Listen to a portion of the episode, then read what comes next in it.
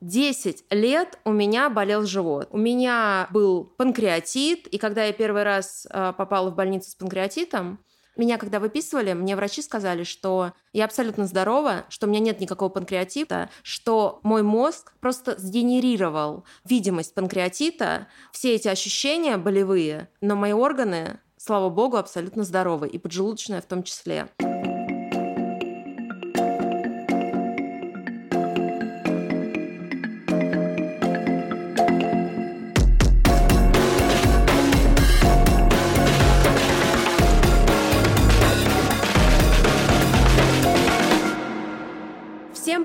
У микрофона Маша Командная и Паша Осовцов, а значит, что вы слушаете подкаст «Короче», подкаст о повестке нового времени, который мы делаем вместе со Сбером.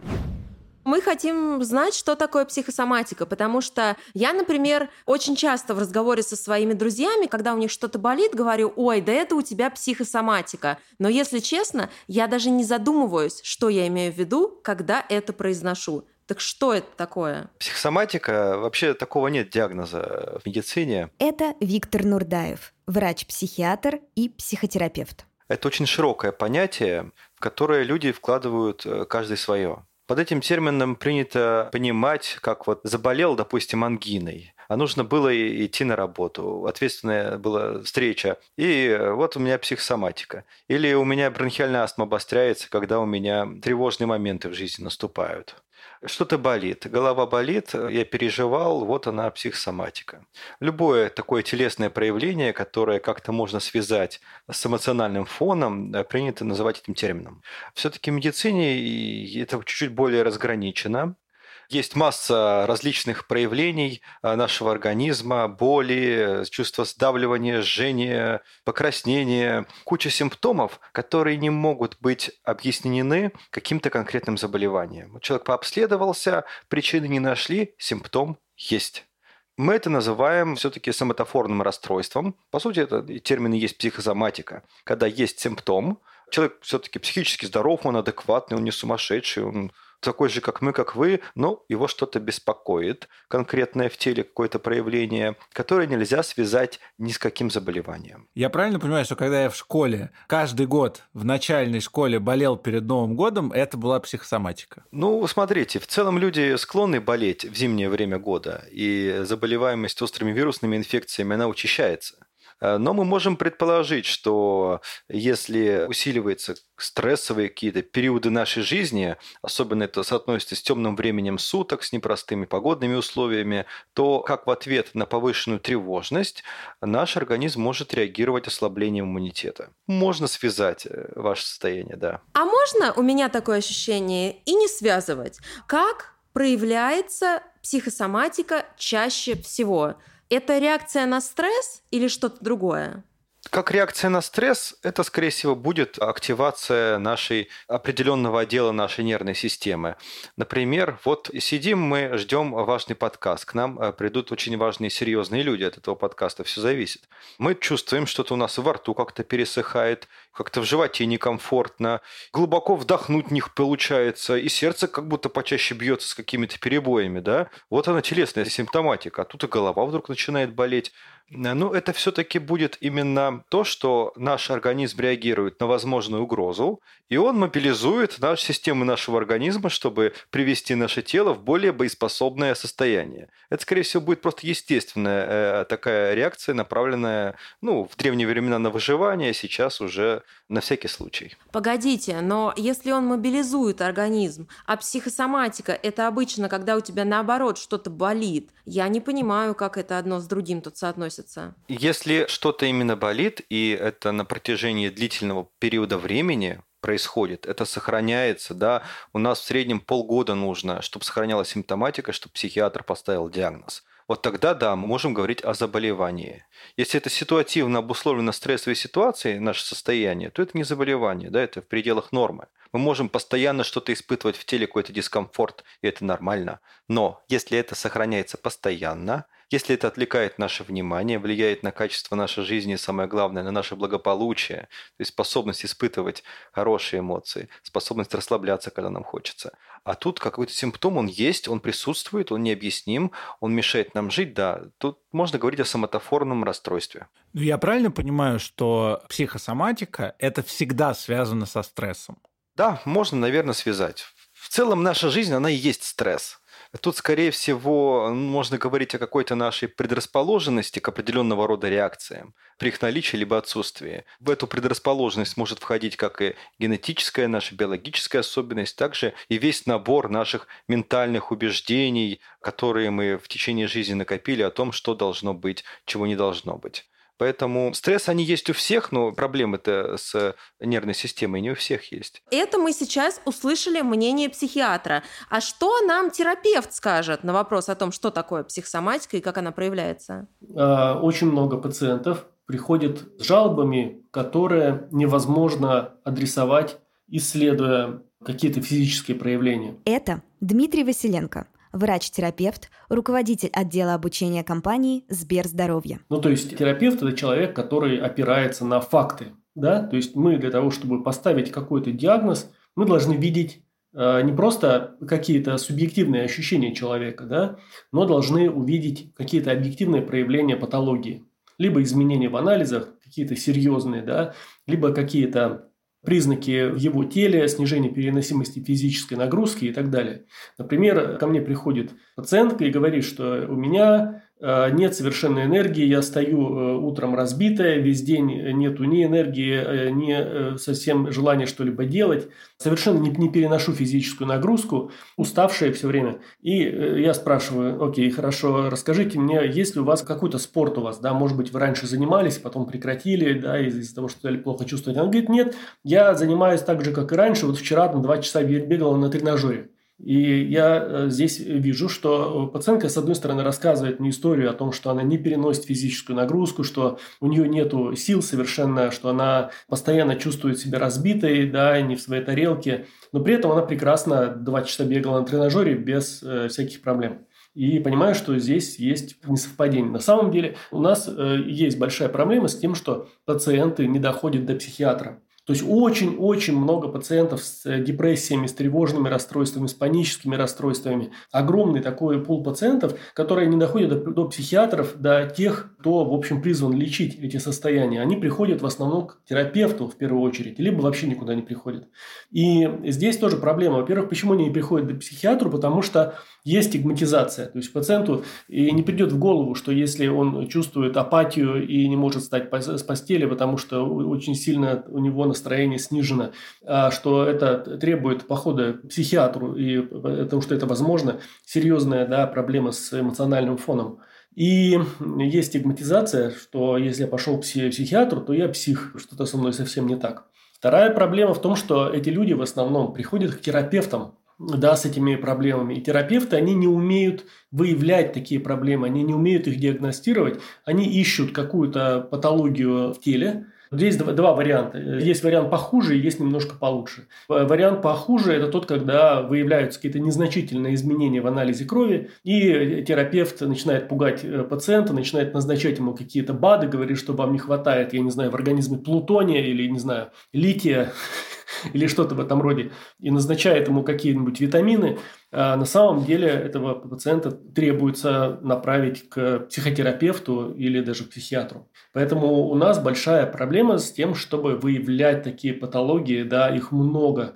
И у пациента тоже есть некие да, убеждения, которые связаны с этим э, во многом это продвигающиеся очень активно мысли о том, что если у вас не хватает энергии, вам чего-то в организме не хватает, витаминов или каких-то микроэлементов. Да? Куча производителей всяких а, БАДов, они готовы вам тут же подсунуть все, что угодно. На самом деле, обычно недостаток чего бы то ни было, он не вызывает никаких а, симптомов типа тех, которых я описывал. Так, ну кажется, пора выложить мне все карты на стол, потому что я страдала сама от психосоматических расстройств, практически 10 лет. 10 лет у меня болел живот. Ко мне приезжала скорая периодически. У меня была язва на нервной почве. У меня был панкреатит. И когда я первый раз э, попала в больницу с панкреатитом, когда меня выписывали, а это были худшие 10 лет моей жизни, у меня болел живот так, что я плакала.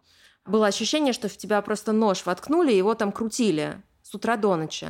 Меня когда выписывали, мне врачи сказали, что я абсолютно здорова, что у меня нет никакого панкреатита, что мой организм, мой мозг просто сгенерировал видимость панкреатита, все эти ощущения болевые, но мои органы слава богу, абсолютно здоровы, и поджелудочная в том числе. И я такое слышала на протяжении 10 лет довольно часто. При этом первые несколько лет, когда я ходила по врачам, и никто не мог понять, что же делать с моими болями, очень сильными. Мне ставили диагнозы, которые умещались на трех-четырех листах. То есть мне писали просто все, что можно. Мне хотели удалять желчный пузырь, хотя у меня нет никаких показаний для этого. И потом я попала к хорошему гастроэнтерологу Алексею Парамонову, который мне сказал, милая моя, ты абсолютно здорова. Вот тебе телефон терапевта, она скажет тебе, что делать. Что происходило с моим организмом, и как это работает. Вот вы знаете или до сих пор это история, которую научно объяснить очень сложно? Есть такое заболевание, название звучит так – синдром раздраженного кишечника. У любого гастроэнтеролога на приеме более 50% э, всех пациентов, да, практически каждый второй который приходит к гастроэнтерологу, имеет либо синдром раздраженного кишечника, либо синдром функциональной диспепсии. Я рассказываю это примерно следующими словами. Наверное, не совсем правильно это звучит, но я думаю, что достаточно доступно. Есть э, такой нейромедиатор, э, называется серотонин. И наверняка вы слышали, что депрессия – это заболевание, которое связано во многом с нарушением обмена серотонина в головном мозге. Это нейромедиатор, это вещество, которое э, отвечает за передачу нервных импульсов, и в том числе вот в лимбической системе, которая отвечает за удовольствие и радость от жизни. На самом деле основная часть серотонина, как ни странно, в организме находится в желудочно-кишечном тракте. А желудочно-кишечный тракт – это очень автономная независимая система, да, в нем происходит куча разных процессов, абсолютно независимых от нашей центральной нервной системы. И там э, сосредоточены нервные узлы, очень большие, да, которые на самом деле очень сложно устроены и могут совершенно автономно да, управлять вот этим вот процессом дирижирования процессов э, в желудочно-кишечном тракте. И основной нейромедиатор там – это серотонин. По сути дела, да, у нас в животе маленький такой мозг, независимый от основного головного мозга, у которого тоже может быть депрессия, у которого тоже, который тоже может сойти с ума. И вот как раз синдром раздраженного кишечника – это как раз такая вот депрессия желудочно-кишечного тракта, которая не связана с какой-то органической патологией. То есть там нету ничего, что можно было бы взять и там, удалить или исправить, э, или какого-то воспалительного процесса. Э, кстати говоря, во всех клинических рекомендациях один из этапов лечения синдрома раздраженного кишечника – это не таблетки, а когнитивно-поведенческая психотерапия. Еще раз повторяю, что более половины пациентов, гастроэнтерологов, это пациенты с синдромом раздраженного кишечника. И, э, в общем-то, это такая большая проблема, да, тоже выявляемость этого, этой патологии и умение правильно это лечить, правильно разговаривать с пациентом, правильно это доносить. К счастью, ну, в Москве, по крайней мере, есть замечательные гастроэнтерологи, которые этим занимаются. Десять лет назад их практически не было. Сейчас, слава богу, их появляется все больше и больше. Ну, а тебе в итоге-то помог психотерапевт? То есть твоя проблема решилась э, после того, как ты начала заниматься психотерапией или как? Нет, моя проблема, к сожалению, не решилась. Тогда мой психотерапевт просто выписал мне таблетки. Я очень долго их пила, практически пять лет. Боли все равно были. Иногда это были очень страшные боли, и приходилось вызывать, например, скорую и объяснять им, что мне нужно, например, вколоть феназепам, да, какое-то очень сильное, успокоительное, чтобы у меня не болел живот, потому что меня сразу хотели вести в больницу и говорили, у вас, наверное, аппендицит. Я говорила, нет, вот видите, у меня шрам на животе, это перитонит, он у меня уже был, все нормально. Тогда они говорили, хорошо, это панкреатит. Я говорю, нет,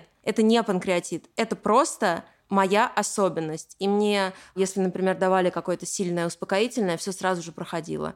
Но я вылечилась, и я очень надеюсь, что вот история, которой я сейчас делюсь, кому-то поможет. Потому что я скажу честно, я думала, что мне жить в таком состоянии всегда, всю свою оставшуюся жизнь. Я помню, когда это началось, это был где-то 2010-2011 год. Я помню, как меня посадили на диету, и у меня с собой всегда были контейнеры с картошкой вареной и с вареным рисом. Больше я ничего не ела, потому что мне казалось, что еда — это синоним боли. Мне просто страшно было есть. Я очень сильно тогда похудела, я весила практически 45 килограммов, что для меня действительно очень мало. Потом несколько лет назад, когда я, например, ушла с телевидения, а это очень стрессовая работа, и как раз тот врач сказал мне, когда я пришла к нему первый раз, который отправил меня на терапию, он сказал следующее. Если бы ты работала где-то не на центральном канале, а где-то в регионе на небольшой должности, и от тебя и твоих ошибок не зависело так много, поверь, у тебя бы не болел живот.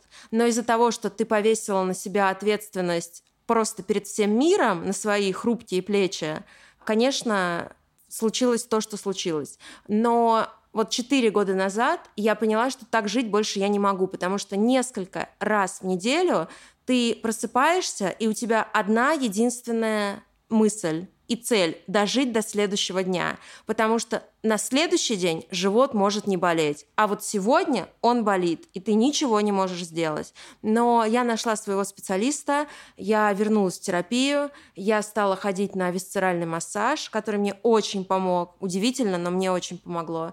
И сейчас я могу сказать, что последний раз живот у меня болел 13 января прошлого года. Я помню, потому что у меня раньше был дневник, в котором я отмечала, что я чувствую, как сильно у меня болит живот в этот день. Получается, если я правильно тебя понимаю, э, что проблема основная была в том, что ну, у тебя просто была работа, которая была несовместима с качественной жизнью в твоем случае. Тебе организм подобным образом сигнализировал, что ему тяжело. Мне кажется, что это такая очень правильная функция нашего организма, и, собственно, само слово – это психосоматика. Это два греческих слова – душа и тело. То есть в этот момент тебе душа говорит о том, что твое тело не в состоянии справиться. Или наоборот, я уж не знаю. В этот момент я очень сильно ругала тело, потому что я сама справлялась, и я сама хотела справляться, и я его ненавидела за то, что он постоянно посылает мне сигналы. И, конечно, я эти сигналы игнорировала. Болевых синдромов на самом деле много, и они тоже действительно большую проблему. Вот я помню, что я когда работал в терапевтическом отделении врачом, у тебя пациентка, бабушка какая-нибудь, 70 лет, приходишь утром на э, обход и спрашиваешь там, что вас беспокоит, как у вас дела. И она начнет, начнет рассказывать о всех своих проблемах, и она рассказывает о миллионе э, разных болевых синдромов, да, которые э, совершенно не вяжутся с... И понятно, что она бабушка пожилая, что у нее много там заболеваний, но тем не менее, это болевые синдромы, боль в спине, боль в ногах, боль и там, и там, и в животе, и в груди, и эти боли, на самом деле, они очень интересно работают. Когда на них концентрируешь внимание, то организм как бы посылает сигнал, запрос к этому органу, да, целенаправленный, что происходит. И орган дает какой-то ответ. И э, таким образом этот сигнал усиливается, происходит такое постоянная такая амплификация этого сигнала. И вот люди, особенно те вот э, пожилые люди, например, которые сидят дома, у них нету какого-то внешнего фокуса внимания постоянного, они не, не увлечены чем-то, у них фокус внимания находится постоянно внутри. И они вот с этими сигналами постоянно имеют дело, и нечем как бы их заглушить, просто других сигналов нету. И они эти сигналы амплифицируют, они их усиливают, усиливают, усиливают, они вот живут в этой боли, которая постоянно воспроизводится, да, это вот такой постоянный каскад воспроизводящихся болевых сигналов. Хочу сразу сказать э, большое спасибо Марии, потому что это ну, очень большое дело. Это вообще, наверное, моя мечта хоть как-то снизить стигматизацию с психиатрии. И в том числе свой личный пример, когда люди демонстрируют, это рушит ту стену, то убеждение, что к психиатрам надо идти только когда начинаешь галлюцинировать, бредить активно,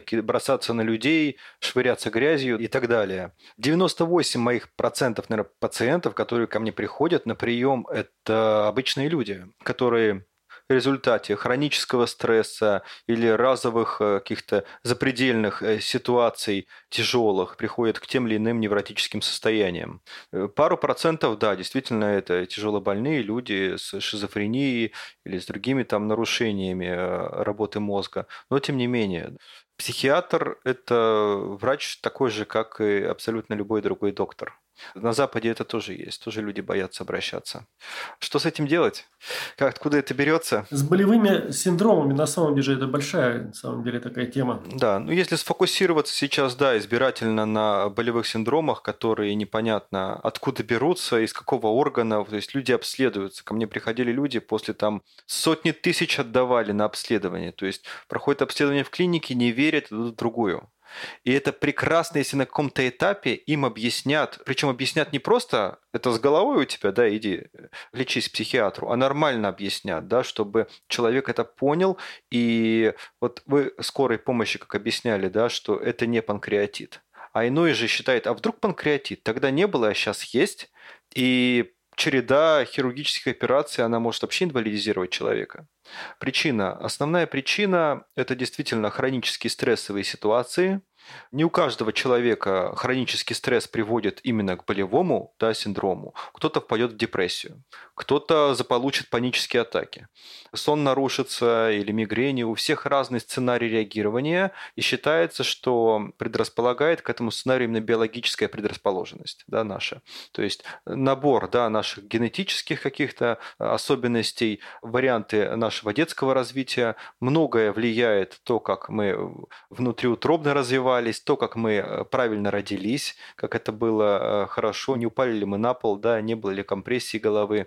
Все эти факторы, да, они в той или иной степени определяют сценарий, по которому мы отреагируем на стресс. И как это быстро случится. Как понять по поводу стресса? Ну, я иногда чувствую, что я испытываю стресс, но мне кажется, что я не, не всегда могу понять, когда этот стресс я могу перетерпеть, а когда это вещь, из которой мне надо выйти вот каким-то образом просто покинуть вот эту ситуацию, эти отношения там с кем-то, да? Вот как это определить, что этот стресс, это для твоего организма окей, а вот этот уровень стресса, это абсолютно токсично, и тебе надо с этим что-то делать. Есть какой-то рецепт, какой-то маркер, как оценить вот этот уровень стресса, который ты уже не должен терпеть. Это вы открываете очень широкую тему этим вопросом, тему эмоционального интеллекта.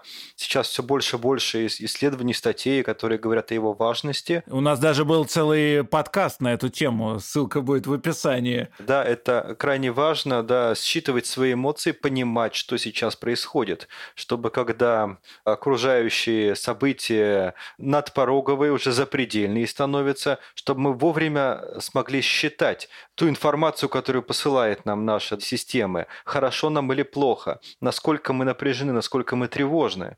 Отдельные психологи посвящают во время психотерапии кучу времени именно распознаванию своих эмоций, чтобы понять, что я сейчас в тревоге, я сейчас спокоен, я сейчас в унынии, я устал, может быть. То есть симптомы усталости, их тоже нужно уметь определять. Это э, в том числе и э, важный навык для профилактики эмоционального выгорания, чтобы мы э, работали и правильно дозировали нагрузку на свой мозг или на свое тело.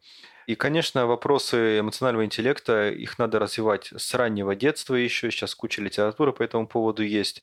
Тут, скорее всего, не будет универсального ответа, это всегда что-то ваше. Кто-то, когда тревожится, у него где-то начинает болеть. Кто-то чувствует давление в груди, кто-то конкретно чувствует тревогу, беспокойство. Основной, наверное, маркер такой будет, ну, прям совсем универсальный, умение, насколько вам удается после стрессовой ситуации переключиться. Допустим, на работе все напряжено, вы бегаете, вы напряжены, работа закончилась, вы выдохнули. Вот если выдохнуть не получается, значит ваш мозг уже спроектировал опасность, которую демонстрирует ему работа. Ответственность, по сути, есть опасность. Да? Опасность не оправдать ожидания, опасность финансовая, опасность репутационная, какая угодно.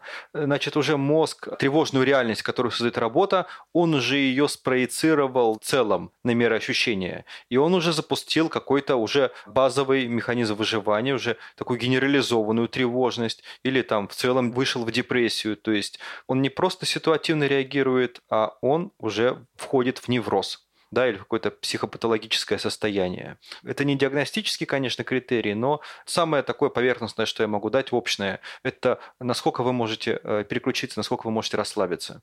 Если все окей, значит, ну да, работа стрессовая, но вы с ней справляетесь. Побольше отдыхайте. Если нет, надо корректировать что-то. Но это, опять же, хорошо, когда мы чувствуем эту тревогу, чувствуем напряжение. Бывает, все идет бесследно. Вот Мария сказала, тело-то вывозит, да, я чувствую, что абсолютно физически могу, да, куча энергии, куча сил. Значит, не на уровне тела, да, не вывозит, а нервная система видит, что окружающая реальность опасна. Опасности много, надо что-то делать. Вот сидит человек первобытный в пещере и видит, ходят вокруг волки. Он здоров абсолютно. Он еще так в пещере просидит кучу времени. Но опасность не уходит. Ему нужно что-то сделать. Перебить волков, сжечь лес, поменять пещеру, завалить вход камнями, что-то сделать, выйти из этой ситуации. Пока он этого не сделает, он будет в тревоге.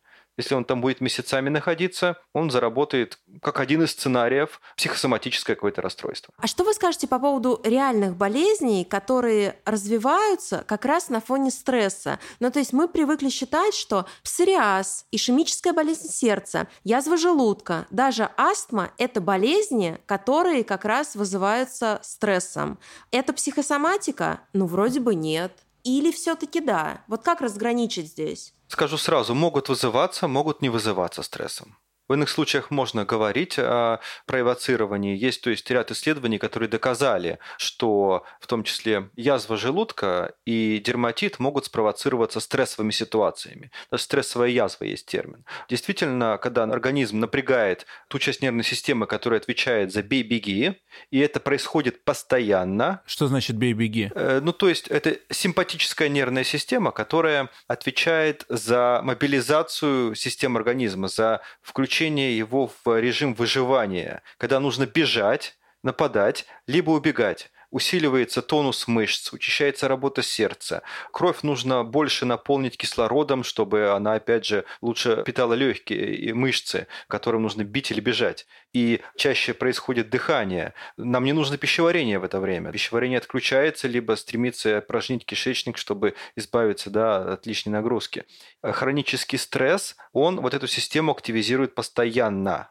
И когда наш организм находится в постоянном либо регулярном активации этой нервной системы, без происходящей разрядки, то есть бега да, или нападения, с чем мы постоянно сталкиваемся, по сути, во время своей рабочей деятельности, то э, ему сложно правильно регулировать работу внутренних органов. Ему сложно правильно выделять вовремя желудочный сок в нужном объеме, в нужной концентрации. Ему сложно э, распределять правильно давление по сосудам, регулировать правильную работу сердца. И хронический такой перегруз, да, он может спровоцировать какие-либо конкретные уже заболевания. В процессе нашего разговора я начинаю понимать, что когда мы говорим о психосоматике, то мы говорим почему-то, а, ну, понятно на самом деле почему, исключительно о проблемах. Но ведь наше физическое состояние, оно работает в обе стороны в зависимости от эмоций. То есть если стресс, нам становится плохо физически. Но если у нас наоборот все хорошо,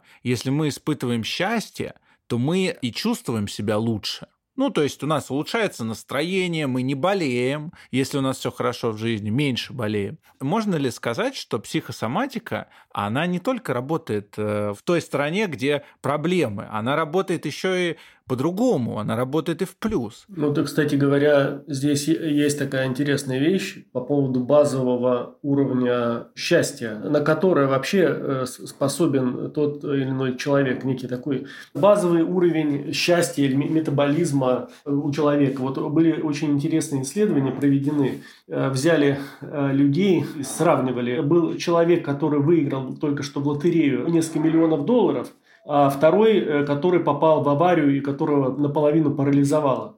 То есть один был, значит, какое-то время в эйфории, да, а второй был, соответственно, в депрессии. Но через э, там год-полтора оба пришли к своему базовому уровню э, счастья. То есть тот, который был при деньгах, ну, может быть, он сохранил свои деньги, но в целом он, он, он стал так же себя чувствовать точно, как и до этого.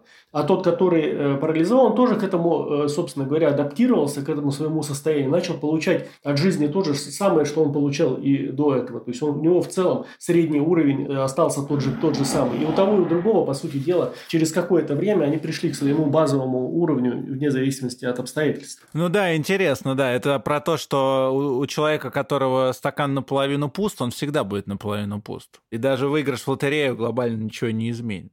По поводу, если возвращаться к психосоматике, как вы считаете, насколько реалистично, когда вот, э, значит, по Фрейду, чтобы не слышать э, криков жены, муж глохнет. Ну, то есть это его, э, значит, теория. Потому что я, когда это читаю, мне это кажется очень какой-то красивой формулировкой, совершенно невозможной в реальной жизни.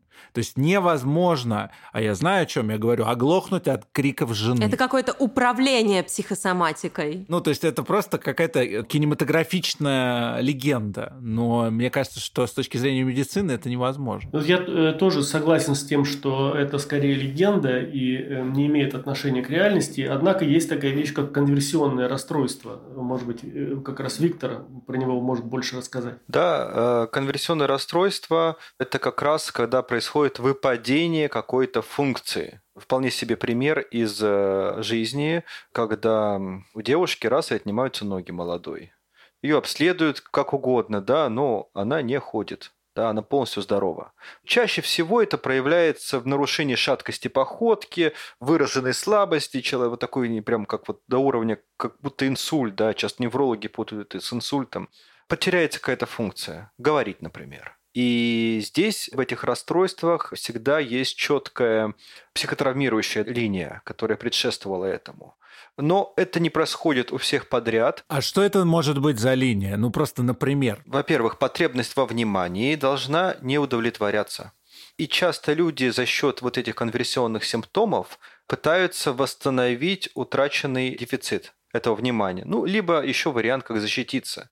В целом, это конверсионные расстройства, они присущи такой типу личности, как истерическая личность. То есть не именно истеричка, которая носится, кричит. Это и медицинский термин истерическое расстройство, которое именно характеризуется в том числе потребностью в привлечении внимания, в чем-то даже иногда эпатажности. И если она не реализуется, то тут часто у этих людей э, сценарий пойдет по конверсионному расстройству. Очень часто вот это конверсионное расстройство решает какие-то функции. Э, оно выполняет разрешающую какую-то функционал э, по решению наших жизненных конфликтов. То есть муж, когда видит, что у него жена перестала ходить, да, он бросается ее лечить, возить по врачам, он больше времени проводит дома, он ее опекает, он ей еду носить начинает. Да, до этого домохозяйка сидит, что тебе надо еще, съездим в Турцию, если что. А она хотела другого. Ну, я с ужасом, честно говоря, слушаю то, что ты говоришь, потому что я, как человек, который очень любит внимание, с сожалением для самого себя вынужден признать, что я понимаю, почему это может случиться. То есть это действительно история про то, что твой организм создает э, форму, внутри которой невозможно не обратить на тебя внимание. То есть тебе настолько нужно внимание, и ты настолько его не получаешь, что, ну, по сути, твой мозг он ее сам делает, эту ситуацию. И все, и ты в нее попал. И это мне абсолютно, вот я искренне говорю, повторюсь, к сожалению, мне понятно, почему это происходит. Виктор, а читали ли вы книгу, которая называется «Перед восходом солнца»? Ее написал Михаил Зощенко, и написана она была в начале 40-х годов прошлого века. И это на самом деле какая-то потрясающая книга, как я вообще о ней узнала? Мне подарил ее брат со словами «Это про тебя». Зощенко, подумала я, как это вообще может быть? Это же обычно какие-то юмористические рассказики, зарисовки. Точно про тебя. Оказалось, что Михаил Зощенко на протяжении долгого времени страдал от психологических проблем, от психосоматических проблем. И в какой-то момент он понял, что то, что он чувствует, напрямую зависит от того, как это проявляется с точки зрения физиологии в его организме и в организме других людей. Там есть даже в этой книге а, собственно, она автобиографическая, он описывает там реальные ситуации, которые происходили с ним в жизни, и ситуации, которые происходили с его окружением. Условно говоря, к нему приходит какая-то девушка и говорит, у меня нога болит, я не могу ходить, а вот завтра мне нужно туда идти. Что мне делать? Он говорит, а ты хочешь туда идти? Она говорит, нет. Так не ходи. И дальше она просто в припрыжку покидает его дом. И вот такими ситуациями эта книга просто наполнена. Я очень советую тем людям, которые пока не разобрались с тем, как у них работает психосоматика, почитать эту книгу. В процессе записи подкаста я э, понимаю, что психосоматика супер полезная вещь. Это такой абсолютно бесплатный способ сходить к психотерапевту или к какому-то другому врачу. Тебе твой организм сам говорит, не надо заниматься тем, чем тебе не хочется. И опять же, когда я в детстве болел перед Новым годом. А почему я болел? А потому что там был какой-то новогодний праздник, на который я боялся идти, потому что там надо было читать стихи, а очень не хотелось эти стихи читать. И вот до сих пор я могу плохо себя чувствовать перед теми событиями, в которых нужно делать что-то, в чем я не до конца уверен. То есть, ну, это и есть вот психосоматика. Просто надо, ну, действительно, если ты не хочешь туда идти, не ходи. Вот самый простой ответ. Тут тоже важно провести некую грань между психосоматическими расстройствами и проблемами и ипохондрией. Вот вы про это можете рассказать? И ипохондрия, она от психосоматики вообще чем отличается? Это же какие-то похожие термины. Ипохондрия – это совершенно четкое психиатрическое состояние, диагноз, и он имеет определенные проявления. В основном э, пациенты которые либо очень боятся какой-то болезни, либо боятся заразиться какой-то болезнью, да, и это э, тревожность настолько высокая, что она э, интерферирует с обыден, обыденной жизнью, да, то есть мешает нормальному существованию. То есть человек тратит кучу денег на обследование, постоянно ходит по врачам и пытается выявить у себя. И еще такая вещь, что это эти люди, которые часто э, интерпретируют нормальные Э, какие-то процессы, происходящие в организме, то есть сигналы, которые организм посылает, как э, признаки проявления какой-то ужасающей патологии или болезни. Но, видимо, я ипохондрик в каком-то смысле, потому что у меня есть дикий страх – это заболеть, заразиться ВИЧ. И этот страх со мной с тинейджерского возраста. Я не могу сказать, что я сдавал кучу анализов, но я постоянно их сдавал. Я был, постоянно думал о том, что а вдруг это ошибка, вдруг там на самом деле другой результат. И мой семейный врач говорил, Паш, это самый простой анализ, который может быть там, там невозможно э, никакая ошибка. И я каждый раз, когда я заболевал, простудой. Мне казалось, что у меня ослабленный иммунитет, и поэтому я заболел и шел снова сдавать. И это до сих пор этот страх со мной. Я не знаю, похондрия это или нет, но вот этот страх э, социальный прежде всего. Но здесь есть хорошие новости и плохие. Начну с плохих новостей. Первое. Заболеть ВИЧ вовсе не иллюзорное. Такой страх, то есть это он, он обоснованный вообще, да, и у нас Сейчас, кстати, основной вид передачи, да, раньше, то есть самые были среди гомосексуалистов, потом э, переливание крови. Сейчас ведущий способ – это контакты между э, мужчиной и женщиной. То есть это обычные гетеросексуальные контакты. Это первое. Второе, что а, действительно острый ВИЧ, когда действительно он очень похож обычную простуду, то есть повышение температуры, боль в горле, а, увеличение лимфоузлов, недомогание, такой острый период. Хорошая новость заключается в том, что на самом деле сейчас современная высокоактивная антиретровирусная терапия, она, в общем-то, делает продолжительность жизни пациента с ВИЧ, да, если начал прием препаратов э, вовремя, то она не отличается от продолжительности жизни обычного человека. То есть мы умеем, по крайней мере, не вылечивать ВИЧ, э, но, по крайней мере, его э, останавливать его размножение очень эффективно. Виктор, а что вы, как психиатр, скажете про ипохондрию? Откуда берутся корни ее? Корни больше считается такая должна быть тревожная предрасположенность к ипохондрии, потому что это в целом тревожный такой симптом. Он обычно может наблюдаться именно у людей, у которых часть внимания постоянно фиксирована на поиске какой-то опасности. А тут э, какая-то реальность, какое-то событие, раз, и подкидывает им э, такой повод.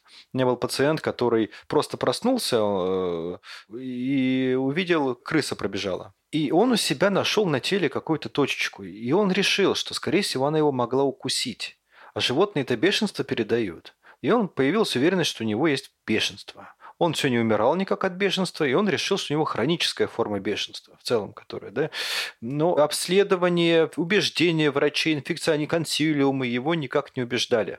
И вот это убеждение, оно усилило тревогу, оно определяло, куда он пойдет, как он, как он там с работы уволился, да. Поэтому вот, Павел, я хочу сказать, чтобы поставить диагноз ипохондрическое расстройство, надо все-таки, чтобы вот этот страх, он определял качество жизни, он определял поведение, вы были в него вовлечены, вы много времени тратили на эти обследования, сил, денег, в рабочее время это муссировали, да, вы человек, возможно, чуть более тревожный, чем вам хотелось бы, да, но эта тревожность, она компенсируется, да, уходит в профессионализм, в ответственность, пунктуальность, допустим, да. Чуть-чуть ее больше, она ушла вот, вот раз вот в этот страх – да, который... Ну, я сейчас фантазирую, я, я не знаю про вас ничего. Мне очень нравится то, что вы говорите, доктор. Продолжайте. Вот. Э, часть тревожности ушла в этот страх, да, э, ВИЧ-инфекции. Но чтобы говорить о заболевании, нам все-таки нужно, чтобы это больше областей, чтобы это прям снижало благополучие. И в целом концепция психического благополучия, которую сейчас пытаются с точки зрения такой позитивной психологии, позитивной психиатрии продвигать порно, это не просто отсутствие заболеваний, это благополучие, психическая способность наша получать удовольствие, быть интегрированы в социум, участвовать в жизни общества, да, заниматься той деятельностью, которой бы хотелось. И это возможно даже несмотря на депрессии или биполярное расстройство, панические атаки. Ипохондрия часто встречается, да. А, я хочу немножко поговорить о мифах касательно психосоматики. Очень часто, особенно в Инстаграме, любят про это писать различные инфо-цыгане или просто, так сказать, люди, интересующиеся. Вот, у тебя ангина, а значит, вы что-то кому-то не высказали, и нужно прежде всего разбираться в своей голове и со своими чувствами, нежели лечить горло. Или, например, человек, не дай бог, заболел раком. Так это от стресса или от какого-то чувства вины очень сильной. В интернете встречаются картинки, картинки, объясняющие влияние эмоций на здоровье человека. Например, если человек очень самокритичен, то у него непременно будет болеть голова. Если, например, он часто гневается, то у него могут быть проблемы с печенью. Если он э, испытывает много страха, то вот этот страх поселяется в почках. Что нам доказательная медицина говорит по поводу всех этих вещей? Доказательная медицина говорит, что это полная ерунда.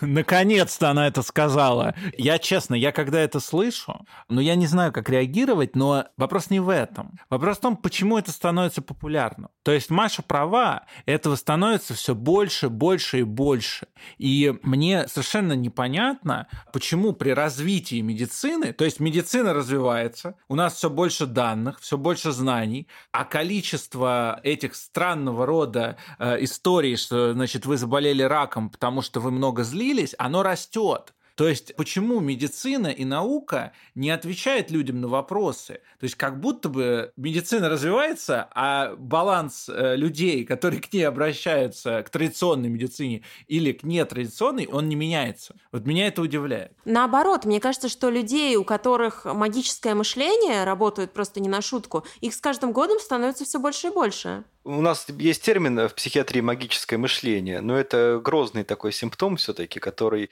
связан с более плохими прогнозами. У меня такая версия, что в целом а, расширяется информационное пространство, упрощается возможность э, разных людей транслировать свое мнение, а в целом наша психика так устроена, что она всегда пытается решить проблему по более простому пути. Плюс ко всему, она легче выхватывает негативную информацию, потому что это с эволюционной точки зрения более выгодно, чтобы выжить. Понять, где больше волков, в какой стороне леса. И это совмещается, ведь гораздо проще объяснить, э, что вот у меня такое-то заболевание, мне надо перестать тревожиться или перестать испытывать вину. Интерпретировать все это в эмоциональном таком контексте, это легче, это понятнее, это э, кажется очень легким и решаемым. А вот пить таблетки от бронхиальной астмы, ингаляторы вот эти, да, использовать, химию вот эту, травить организм, да, никто не хочет. Все хотят, да, более какой-то простой универсальный способ решения. Интуитивно хотят и будут всегда хотеть. А когда им предлагают, налить отношения с матери. Давай мы сейчас тебе разложим э, карты Таро заодно, да, поймем, когда их лучше наладить, и все будет прекрасно. Я бы сам, если бы это была правда, я пошел бы лучше карты разложил, чем бы принимал таблетки. Это проще. И, естественно, это, скорее всего, кому-то хорошо выгодно, раз это так активно э, транслируется. Ну, вам на это скажут, что карты Таро – это ассоциативное мышление, и что вот это все, опять-таки, такая древняя психология. Ну, то есть ничем не отличается. Я это мнение не разделяю. Но, тем не менее, мне кажется, что проблема основная заключается в том, что тревожность очень сильно повысилась, и люди ищут какие-то очень простые э, формы с ней справиться. То есть психотерапия – это все равно процесс. Мне она нравится, но я не могу сказать, что это что-то простое и приятное. А карты Таро – это такая э, психотерапия лайт. Вот там 7% психотерапии у вас в этих картах будет. Они что-то про вас скажут. Ну, понятной игровой э, форме. Думаю, дело может быть еще и в этом. Психосоматика. Что мы с ней делаем? Мы ее лечим или мы к ней прислушиваемся и делаем какие-то выводы? Все зависит от, от того, насколько она вмешивается в вашу жизнь. Вот я бы сказал, что если она является какой-то просто э, элементом вашей жизни, да, не мешает вашей ежедневной жизнедеятельности, то это, наверное, в рамках нормального. Если э, это, она вмешивается настолько, что мешает вашему нормальному обычному функционированию, вашему качественному уровню жизни, да, то это повод того, чтобы обратиться к врачу, психотерапевту, психиатру и так далее.